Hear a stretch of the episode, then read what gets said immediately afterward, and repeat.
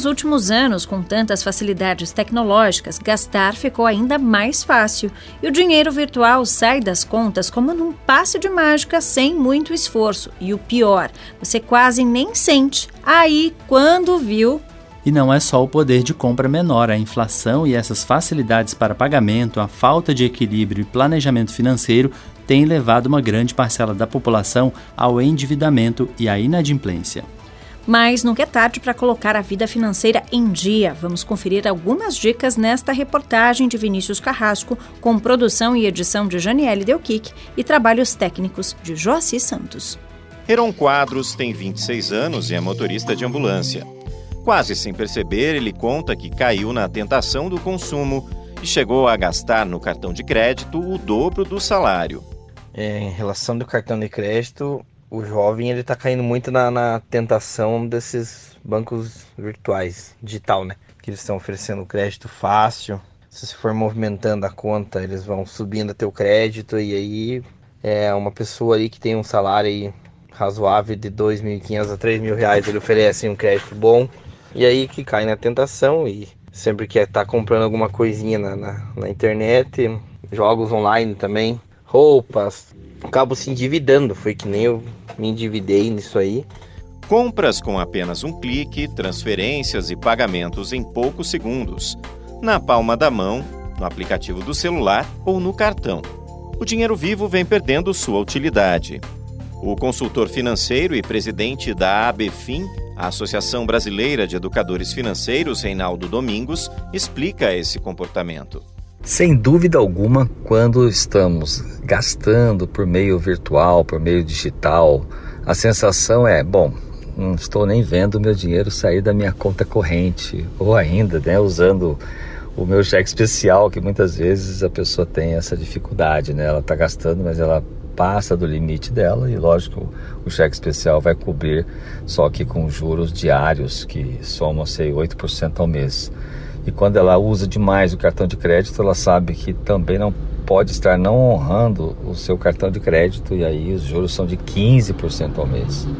Qualquer que seja essa decisão digital, ela precisa ter esse controle, ter, ter essa consciência. E ainda temos o Pix, né? que vem para somar aí a agilidade de sair os recursos da nossa conta assim de uma velocidade de 10 segundos. Dinheiro na mão é vendaval. O PhD em Educação Financeira fala ainda dessa sensação do dinheiro físico que na carteira ou bolso parecia ser mais fácil de controlar. Quando usamos o dinheiro físico, né, temos lá nossa carteira, 50, 100 reais, 200 reais, certamente as notas grandes ficam mais difíceis de a gente gastar. A gente fica realmente com, olha, vou gastar tudo isso não, porque se trocar esse dinheiro, virar lá 20 reais, 10 eh, reais, 5 reais, certamente é como aquela impressão digital, né? Ou seja, some das nossas mãos. Se eu troquei uma nota de 200 ou de 100 para notas menores, certamente eu vou gastar muito mais. E o cartão de crédito tem sido responsável por mais de 80% da dívida dos brasileiros.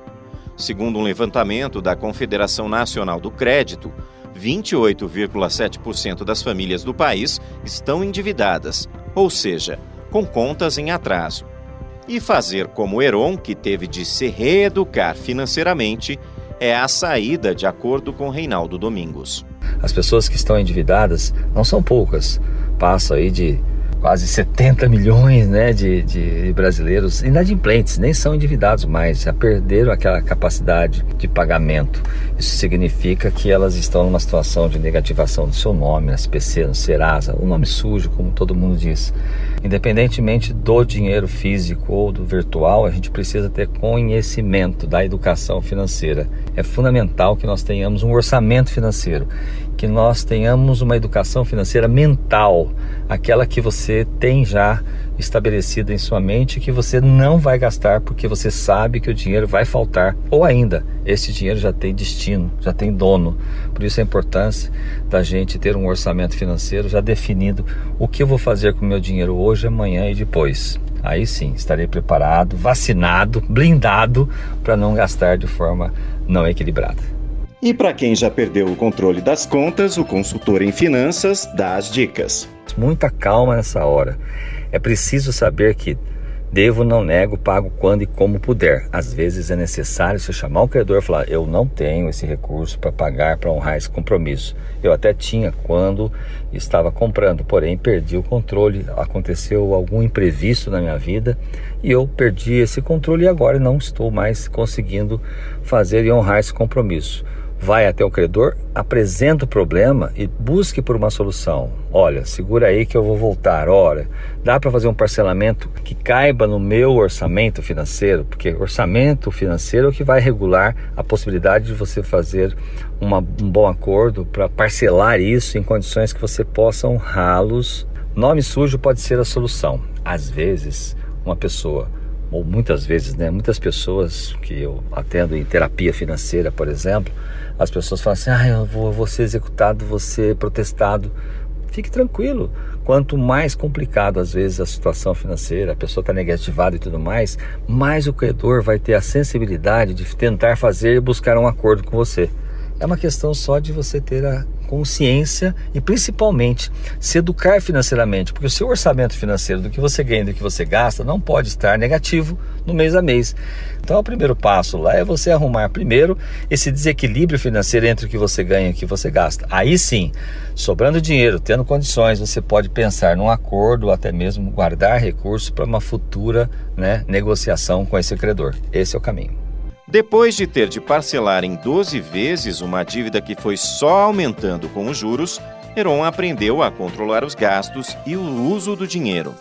A lição foi que a vida é outra, né? Não depender de cartão de crédito, não depender disso. E eu tenho hoje um cartão de crédito com um limite bem baixo que eu uso para coisas bem emergentes, né? Tipo, na metade do mês para frente, assim, que precise de uma farmácia, de um médico, abastecer um carro, alguma coisa assim, a gente sempre tem essa reserva, né?